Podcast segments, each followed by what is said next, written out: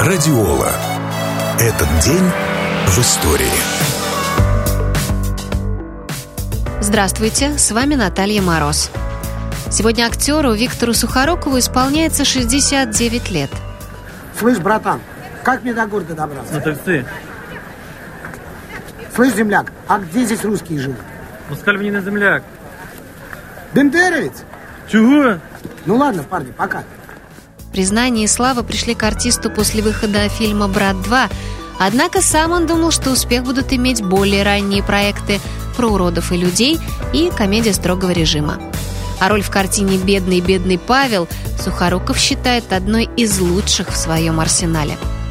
В творческой карьере артиста был сложный период, когда из-за пагубного пристрастия он был уволен из театра и работал грузчиком и посудомойщиком.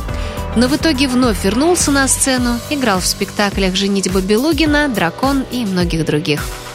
Коллеги называют Виктора Сухорукова достаточно открытым человеком, но только до тех пор, пока это не касается личной жизни. Актер не женат, у него нет детей, и в одном из интервью он сказал, что сделал свой выбор в пользу профессии. В числе последних проектов с участием артиста телесериалы «Годунов» и «Грозный». Радиола. Этот день в истории.